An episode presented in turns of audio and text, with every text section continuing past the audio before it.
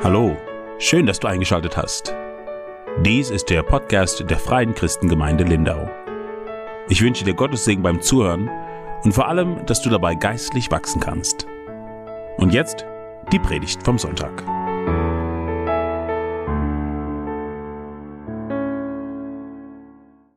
Ähm, der eine oder andere weiß ja schon, dass die Predigt heute hat den Titel Sein Kommen ist nahe.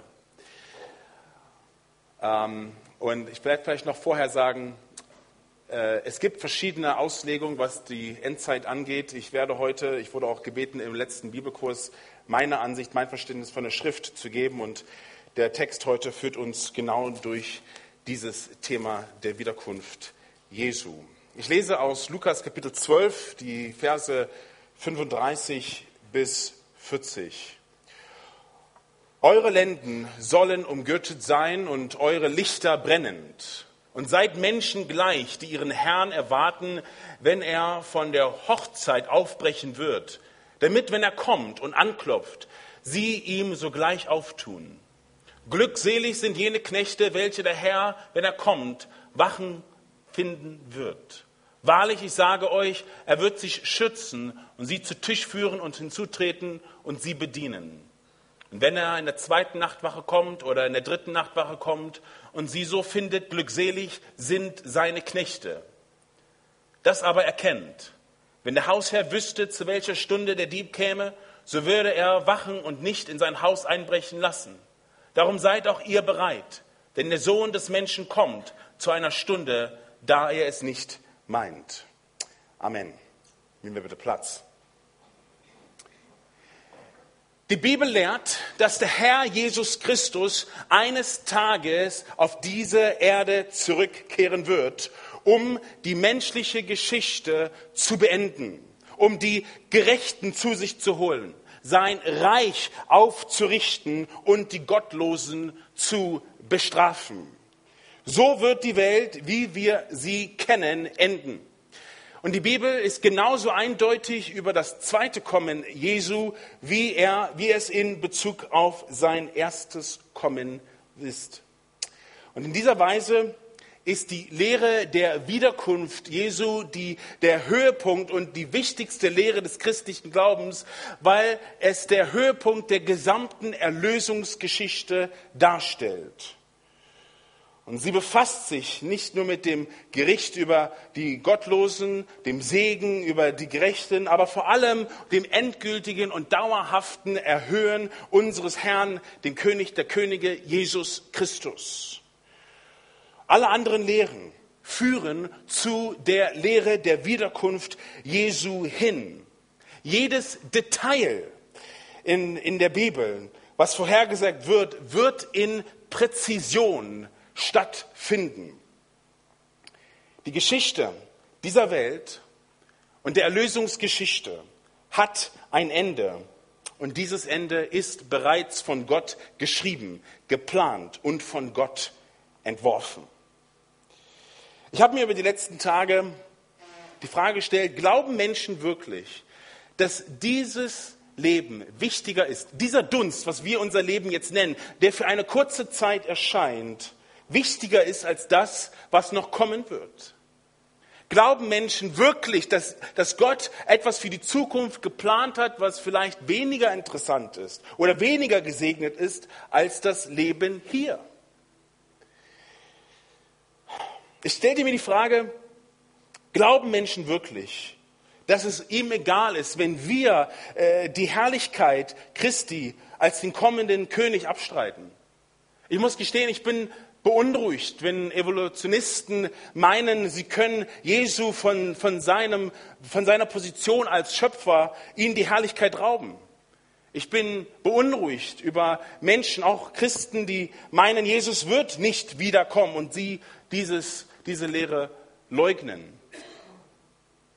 Also die Frage nochmal, glauben Menschen, dass ein Leben für einen irdischen Nutzen auch nur annähernd so viel Freude, so viel Hoffnung, so viel, so viel Freude und, und, und, und ähm, äh, Zuversicht gibt, wie die, was Christus in seiner Wiederkunft tun wird? Und ich denke, die Antwort zu dieser Frage ist, dass viele Menschen so glauben. Viele Menschen meinen, es wäre unwichtiger als dieses Leben. Aber ich muss euch sagen, und die Schrift macht es ganz klar, dass mit der Wiederkunft Jesu ist nicht zu spaßen. Und das bringt uns jetzt zu unserem Text in Vers 40. Da steht, seid auch ihr bereit, denn der Menschensohn kommt zu einer Stunde, die ihr nicht erwartet. Das ist eine ganz kurze Aussage und diese Aussage gibt uns zwei Details. Nummer eins, ein gewisses Ereignis und Nummer zwei, zu einer ungewissen Zeit. Aber sie öffnet für uns jetzt die Tür, um einen weiteren Blick in diese glorreiche Wahrheit zu werfen. Und diese Wahrheit, diese Lehre der Wiederkunft Jesu steht gleich mit der jungfräulichen Geburt Jesu, mit dem sündenlosen Menschenleben äh, äh Jesu, mit dem Tod am Kreuz für unsere Sünden, mit der leiblichen Auferstehung, der leiblichen Himmelfahrt und dem hohen priesterlichen Werk Jesu. Dies ist eins der wichtigsten Lehre, die wir hier in der Schrift finden. Und Jesus spricht hier zu seinen Jüngern. Ihr erinnert euch, Maffaten, zu seinen Schülern. Manche, die sagen, hey, ich gehöre zu Jesus, ich gehe mit ihm den ganzen Weg. Manche, die waren so ein bisschen, na, ich bin mir da nicht so ganz sicher. Und andere, die sagen, ja, ich folge ihm, aber würden ihm dann irgendwann den Rücken zukehren. Aber Jesus macht hier einen Aufruf an sie und sagt, nehmt mich als Messias an. Und wenn ihr in das Reich Gottes kommen wollt, wenn ihr die Wahrheit anerkennen wollt, wenn ihr das Reich Gottes sehen wollt, dann müsst ihr mich als Messias annehmen. Und jetzt fasse ich kurz zusammen, was dieses Kapitel allein schon in sich hat. Er sagt in Vers 1, ihr müsst den Einfluss der Pharisäer verlassen. Er sagt, ihr müsst den Einfluss der falschen Religion abschütteln. Und das gilt auch heute noch. Alle, die wir hier sind, sind von irgendeinem falschen System gekommen. Sei es der Atheismus, sei es eine falsche Religion, wie auch immer. Wir sind zum Kreuz gekommen, weil er uns gerufen hat, seine Gnade zu schmecken.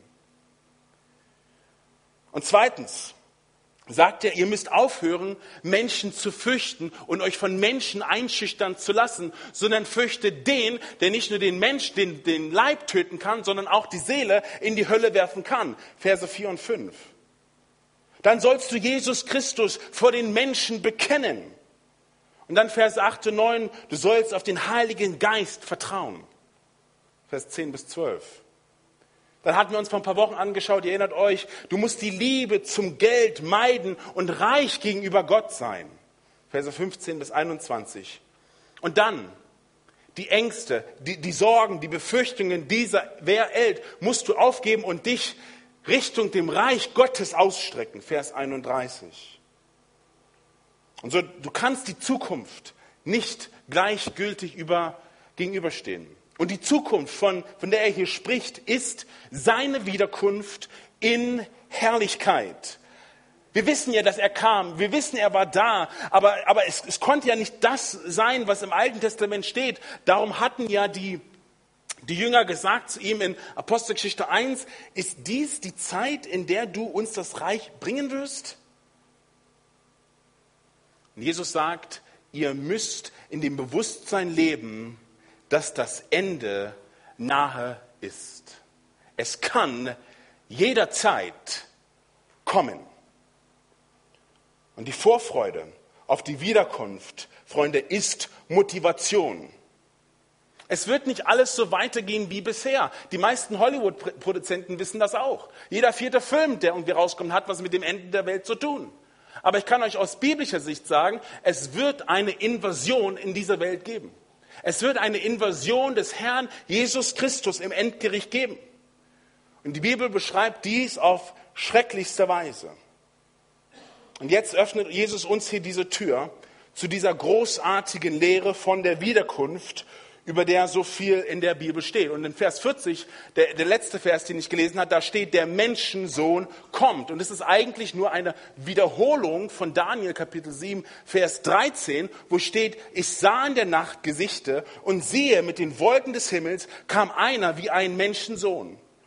Hier wird es wiederholt, dass der Menschensohn, ein Titel für den Messias, wird kommen aus den Wolken. Und ihm wurde die Herrschaft, ihm wurde die Herrlichkeit gegeben, ihm wurde das Königreich gegeben, was nie ein Ende hat, dass alle Völker, alle Nationen, alle Menschen und alle Sprachen ihn eines Tages dienen werden, ihn eines Tages loben und anbeten werden. Mein Freund, meine Freundin, Jesus wird kommen.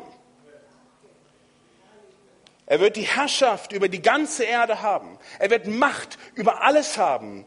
Und er wird sein ewiges Reich errichten, was niemals zerstört wird. Und dies ist eine große messianische Prophezeiung, die auch die Juden hier zu den Zeiten Jesu kannten. Er ist der Messias, der Sünden vergibt. Er ist der Messias, der regiert. Er ist der Messias, der in der glorreichen Herrschaft über die ganze Schöpfung zurückkehren wird und ein ewiges Reich aufrichtet. Und hier ist also die Erinnerung. Sei bereit, denn der Menschensohn kommt zu einer Stunde, die du nicht erwartest. Hören wir kurz auf die, die, den Vers Lukas 21, 34, die Worte Jesu. Seid auf der Hut, dass eure Herzen nicht mit Ausschweifungen und Trunkenheit und den Sorgen des Lebens beschwert werden und jener Tag plötzlich wie eine Falle über euch kommt, denn er wird über alle kommen, die auf der ganzen Erde wohnen, sondern seid alle Zeit wachsam und betet, damit ihr Kraft habt, all dem zu entgehen, was geschehen soll und vor dem Menschensohn zu stehen. Eine Warnung nach der anderen. Er kommt, er kommt, er kommt, er kommt. Jetzt gehen wir zurück zu Lukas 12, unserem Text. Die erste Sache, die ich euch gezeigt habe oder euch zeigen will, ist, dass es ein bestimmtes Ereignis gibt. Und die zweite ist, zu einer ungewissen Zeit. Der Menschensohn kommt zu einer Stunde, die er nicht erwartet. In Apostelgeschichte 1 haben die Jünger Jesus gefragt, wann werden diese Dinge geschehen? Und Jesus hat eine ganz klare Antwort gegeben. Es ist nicht an euch, Zeiten oder Epochen zu kennen, die der Vater durch seine eigene Macht festgelegt hat. Ich werde manchmal gefragt, hey, Anthony, hast du das Gefühl, dass Jesus kommen könnte? Und meine Antwort ist immer die gleiche. Ich, ich sage immer, ich habe keine Ahnung, von was du sprichst. Weil meine Theologie ist nicht von meinen Gefühlen abhängig. Eine Sache weiß ich. Ich weiß nicht, wann er kommt. In Matthäus 24, 36 heißt es, von dem Tag und der Stunde weiß niemand und die Engel im Himmel nicht, sondern allein mein Vater. Lasst euch nicht in die Irre führen.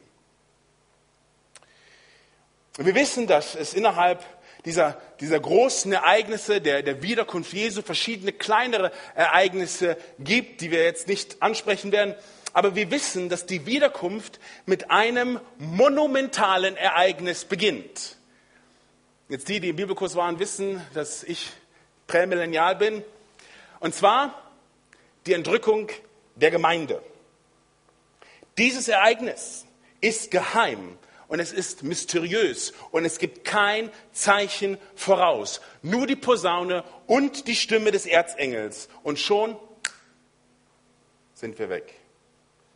Und dann kommt das Gericht, dessen Höhepunkt natürlich die Wiederkunft Jesu mit seinen Heiligen ist, um sein herrliches Reich aufzurichten und die Gottlosen zu bestrafen, die noch übrig sind.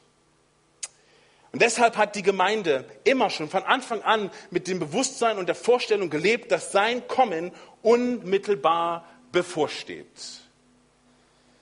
Er ist gegangen, so sagt die Schrift, um einen Ort für uns vorzubereiten. Und er wird kommen und uns zu sich holen.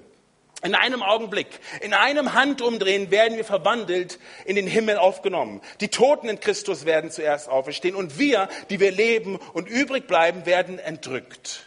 Und damit beginnt dann die Abfolge der Ereignisse, die mit der Wiederkunft zu tun haben.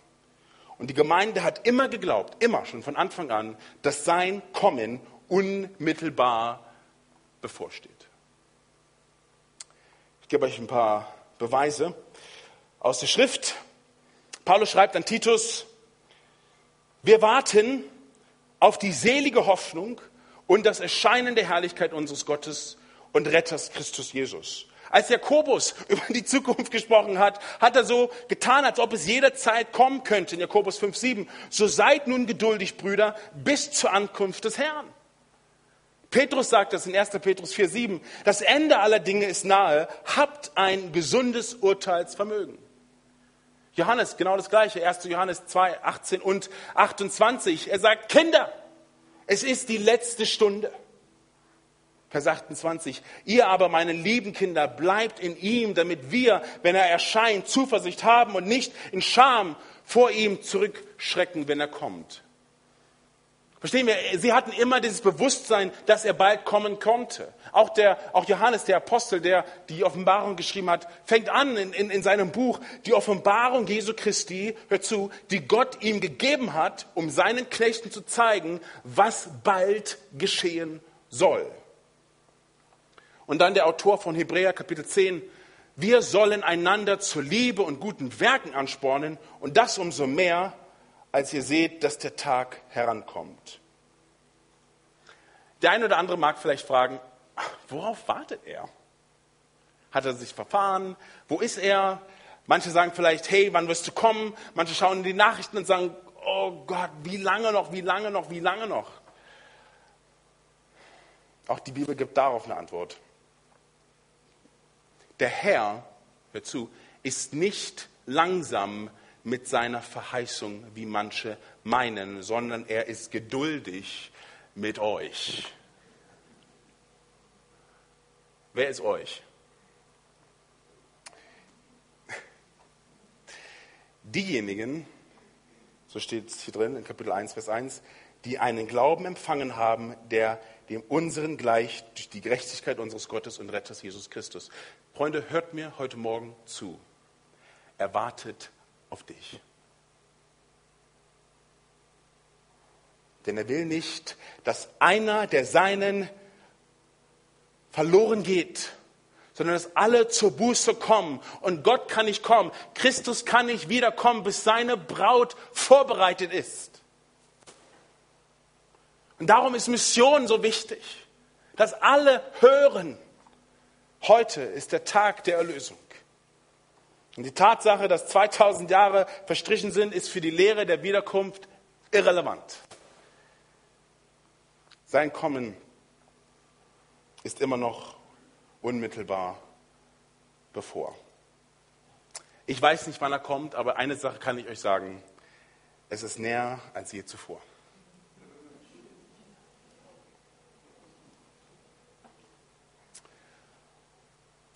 Aber was sollen wir jetzt angesichts dieser dieser Tatsache tun. Und so beginnt Jesus hier in, in, äh, in Vers 40, seid auch ihr bereit.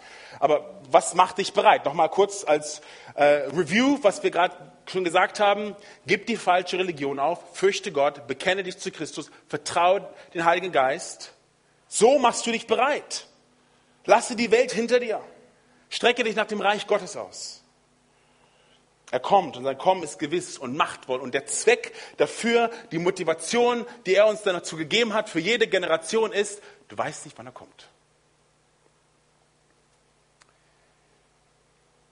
Die Botschaft also ist, sei bereit. Wenn der Herr kommt, wird das Universum zerstört. Es wird buchstäblich mit glühender Hitze schmelzen. Dieser Planet ist vorübergehend. Das Sonnensystem ist vorübergehend. Der Sternenhimmel, den wir nachts sehen, ist vorübergehend. Alles, was in diesem geschaffenen Universum ist, ist vorübergehend und vergänglich. Und an ihrer Stelle, so sagen die, so sagen die Propheten des Alten Testamentes, so sagt das Neue Testament, wird er den neuen Himmel und die neue Erde schaffen, wo keine Sünde mehr ist. Halleluja.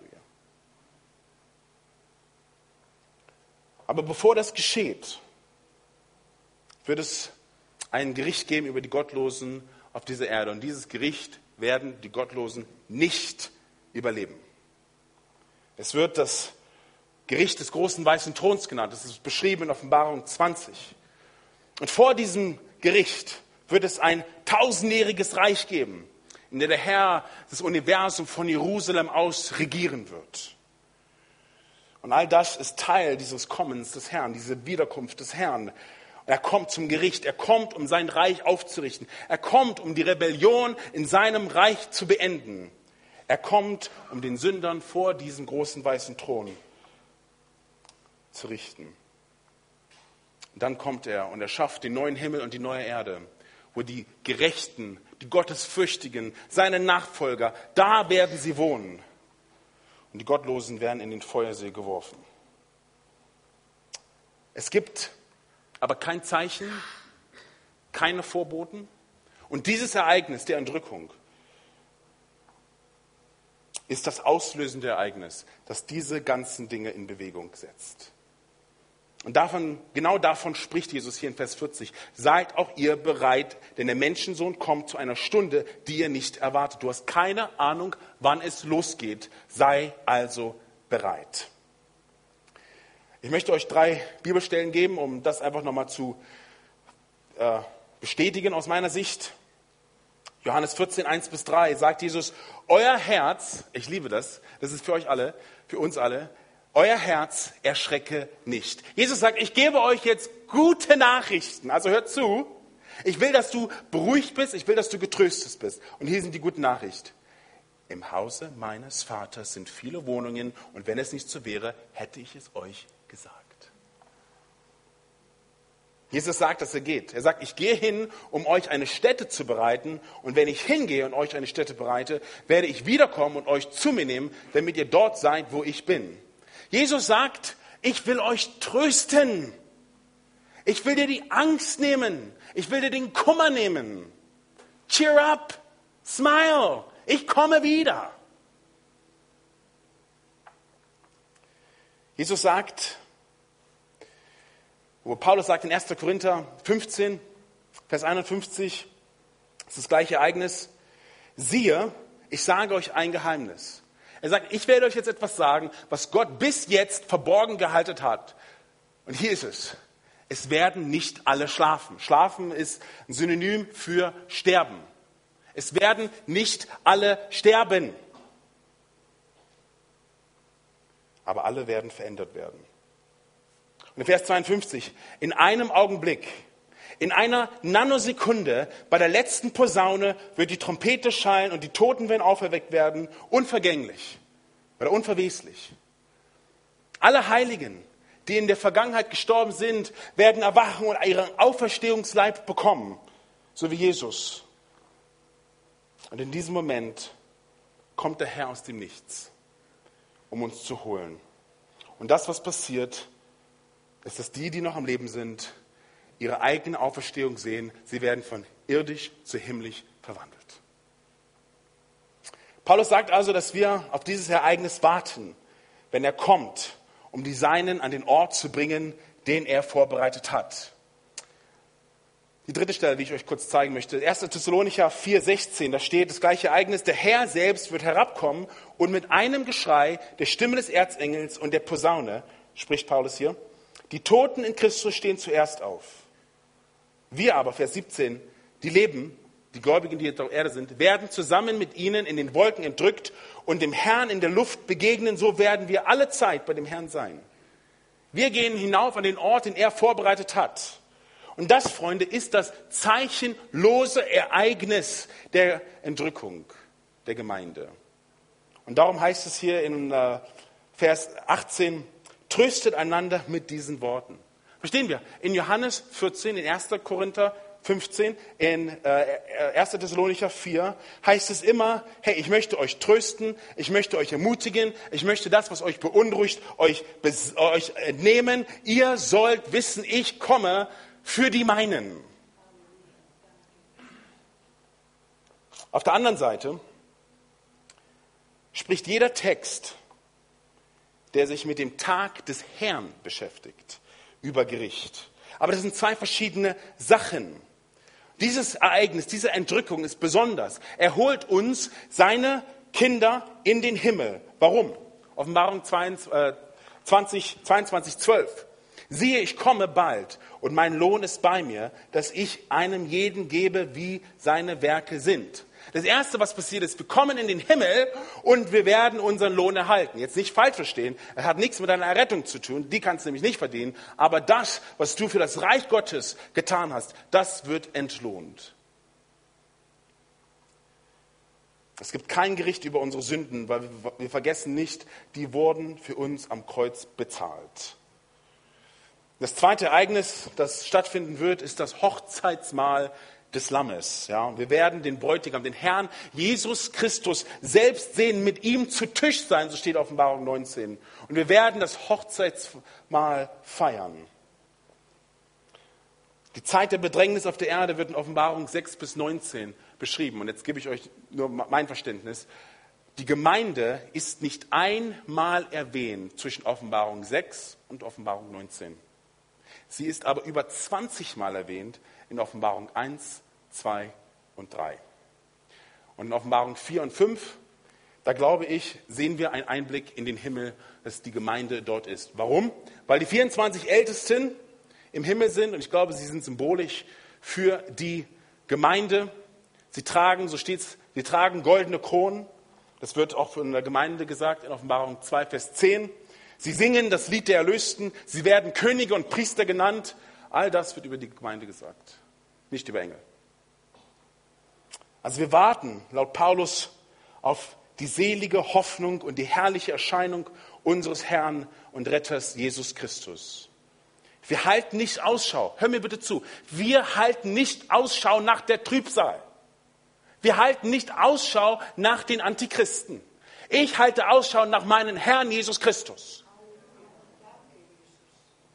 Darum glaube ich, dass das beste Verständnis ist 1. Thessalonicher 1,10, wo steht über die Gemeinde, ihr habt euch von den Götzen zu Gott gewandt und dem lebendigen und wahren Gott zu dienen und auf seinem Sohn im Himmel zu warten. Okay, gehen wir zurück zu unserem Text. Das auslösende Ereignis ist das zeichenlose Ereignis, dass wir die Entrückung der Gemeinde nennen. Also wenn Jesus sagt, dass der Menschensohn zu einer Stunde kommt, die wir nicht erwarten, dann sagt er, die Entrückung ist das nächste Ereignis. Und der Herr gibt uns dann hier vier Gleichnisse für diese Bereitschaft. Ja, das ist ganz einfach, das, sie entfalten sich ganz wunderbar in unserem Text, Verse 35 bis 39. Ja, das erste, was er sagt in Vers 35, seid bereit gekleidet. Was will Jesus sagen? Er sagt, ihr, ihr, ihr seid bereit, ihr müsst bereit sein zu gehen. Es wird so schnell sein, es wird in einer Nanosekunde passieren. Du weißt nicht, wann es passieren wird. Und es war eine ganz, ganz bekannte jüdische Metapher für Bereitschaft. Ihr müsst bereit sein. Tragt den Gürtel der Wahrheit an euch dran. Seid absolut getränkt in dem Worte Gottes. Wisst, was die Verheißungen sind. Seid gewiss, ich halte mein Wort. Das zweite Bild, was er uns hier gibt in unserem Text, sind Lampen. Lasst eure Lampen brennen. Ja? Ein, ein ganz klares Bild. Es ist nicht die Zeit, in der Dunkelheit herumzuirren. Es ist nicht die Zeit, hierher zu stolpern, da zu tappen. Nein, sei wachsam. Sei aufmerksam. Seid bereit. Wir erinnern uns vielleicht an die Geschichte in Matthäus 25 von den, von den zehn Jungfrauen. Die Brautjungfern der Braut und sie sollten bereit sein, wenn der Bräutigam äh, kommt. Verstehen wir, Hochzeiten zu der Zeit Jesu waren so ein bisschen, sie fingen an, wenn sie anfingen und sie hörten auf, wenn sie aufhörten. Ja, sie fingen an, wenn alles vorbereitet war, wenn das Essen fertig war und sie hörten auf, wenn alle Vorräte leer waren. Und im Fall von Matthäus 25 warteten sie auf den Bräutigam. Aber er kam nicht und dann wurde es dunkel, dann wurde es nachts, dann wurde es Mitternacht. Und einige von ihnen äh, lassen ihre Lampe ausgehen. Sie waren nicht bereit, Freunde, als er kam. Die Hochzeit hat stattgefunden. Der Bräutigam kam und die Tür wurde den Jungfrauen vors Gesicht geschlossen. Was will Jesus sagen? Ihr wisst nicht, wann der Bräutigam kommt und ihr solltet besser bereit sein oder ihr werdet draußen sein. Was ist draußen? Weinen und heulen und Zähneknirschen. Sei bereit, wenn er kommt. Du weißt nicht, wann er kommt. Paulus drückt es in Römer 13 so aus.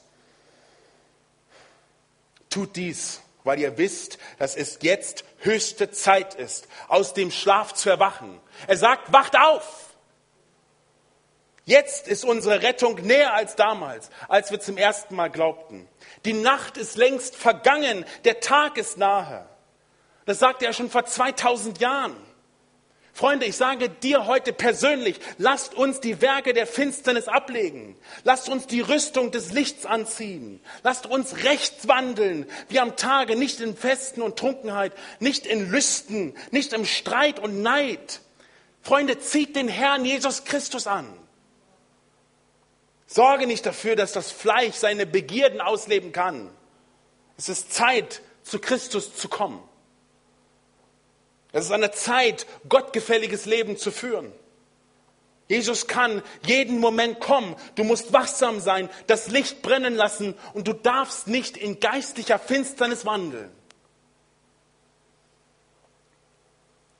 Das dritte Bild, was er uns hier gibt, ist von Dienern. Das erste von Kleidung, das zweite von Lampen und das dritte jetzt von Dienern.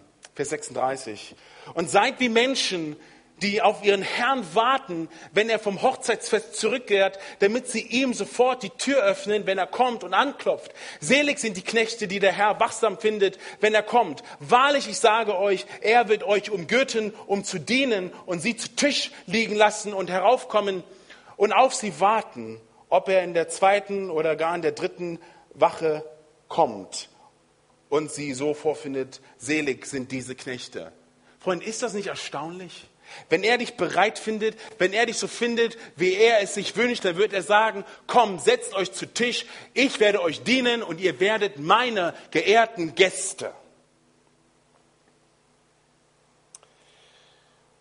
Es gibt noch ein anderes Bild von dem Hochzeitsmahl des Lammes, bei dem der Bräutigam selbst seiner Braut dienen wird. Und das, Freunde, ist ein glorreiches Bild für, das, für die Liebe Jesu, für die erlöste Gemeinde. Wenn er zurückkommt und uns treu findet, wird er uns dienen. Und die letzte Metapher, das letzte Bild hier in Lukas 12 ist das eines Diebes. Das erste Kleidung, Lampen, Diener, jetzt eines Diebes. Vers 39. Wenn der Hausherr gewusst hätte, wann der Dieb kommt, hätte er nicht zugelassen, dass in sein Haus eingebrochen wird. Verstehen wir? Kein Dieb wird Erfolg haben, wenn du ihn erwartest. Aber Jesus wird wie ein Dieb kommen, nicht um etwas zu nehmen, was ihm nicht gehört, nicht um was kaputt zu machen, nein, sondern hier ist das Element der, der Überraschung. Er wird kommen in einer Zeit, wo du es nicht erwartest. Hör auf Paulus 1. Thessalonicher 5,2. Ihr wisst selbst genau, dass der Tag des Herrn kommen wird wie ein Dieb in der Nacht. Ihr aber, Brüder, seid nicht in der Finsternis, dass euch der Tag wie ein Dieb überfalle, denn ihr seid alle Söhne des Lichts und Söhne des Tages. Ihr seid bereit, ihr habt die Lampen angezündet und ihr habt eure Lenden umgürtet und ihr habt euren Meister euren Dienst geleistet und ihr seid bereit.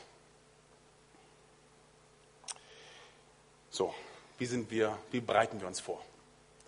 Mag der ein oder andere sich vielleicht fragen. Lukas 9, 23. Wenn jemand mir nachfolgen will, so verleugne er sich selbst, nehme sein Kreuz auf sich und folge mir nach. Freunde, komm zu Christus. Denn wer sein Leben retten will, wird es verlieren. Wer aber sein Leben um meinetwillen verliert, der wird es retten. Was nützt es einen Menschen, wenn er die ganze Welt gewinnt und seine eigene Seele verliert? Denn wer sich meiner und meiner Worte schämt, dessen wird sich der Menschen so schämen, wenn er kommt.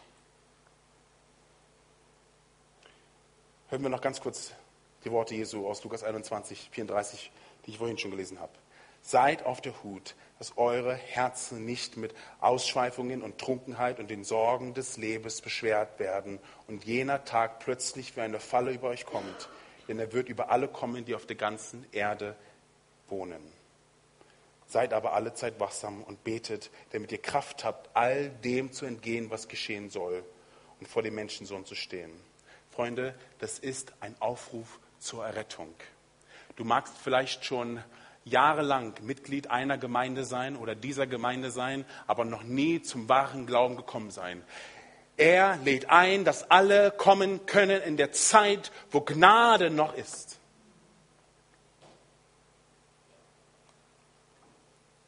Positionen in Gemeinden, Mitgliedschaften in Gemeinden bringen dir nichts. Aber da gibt es auch einen Aufruf zur Heiligung. 2. Petrus 3,14. Darum, Geliebte, da ihr dies erwartet, seid eifrig, damit ihr von ihm in Frieden gefunden werdet, unbefleckt und untadelig. Du willst bereit sein, nicht nur weil du zu ihm gehörst, sondern weil du ein gottgefälliges, ein heiliges Leben führen willst. Und da wir auf sein Kommen warten, und ich kann Nietzsche bitten, äh, bitten zu kommen, weil wir auf sein Kommen warten, was sollen wir für Menschen sein? 2. Petrus 3,11. Ihr sollt heilig und gottesfürchtig sein in eurem Wandel. Er wird kommen, er wird kommen, wenn wir es nicht erwarten. Du musst zu Christus kommen und gerettet werden. Und du musst bereit sein, wenn er kommt, wenn du in die Herrlichkeit aufgenommen werden möchtest. Und das ist mein Ruf heute an euch alle, an uns alle. Lasst uns bereit sein. Die Tage, in denen wir leben, werden immer dunkler. Aber wir warten auf Christus, den Retter und Heiland.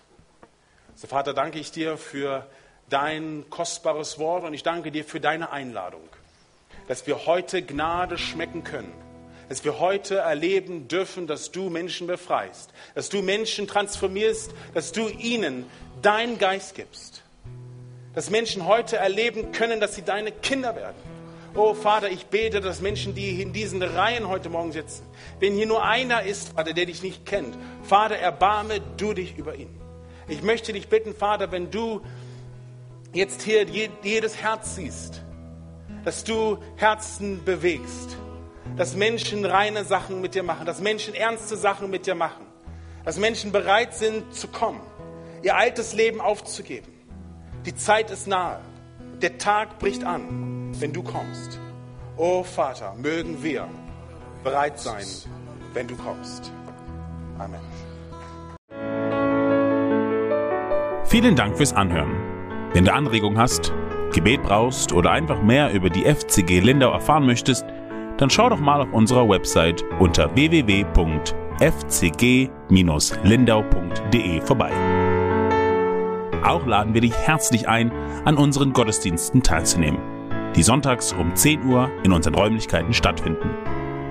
Bis zum nächsten Mal. Tschüss.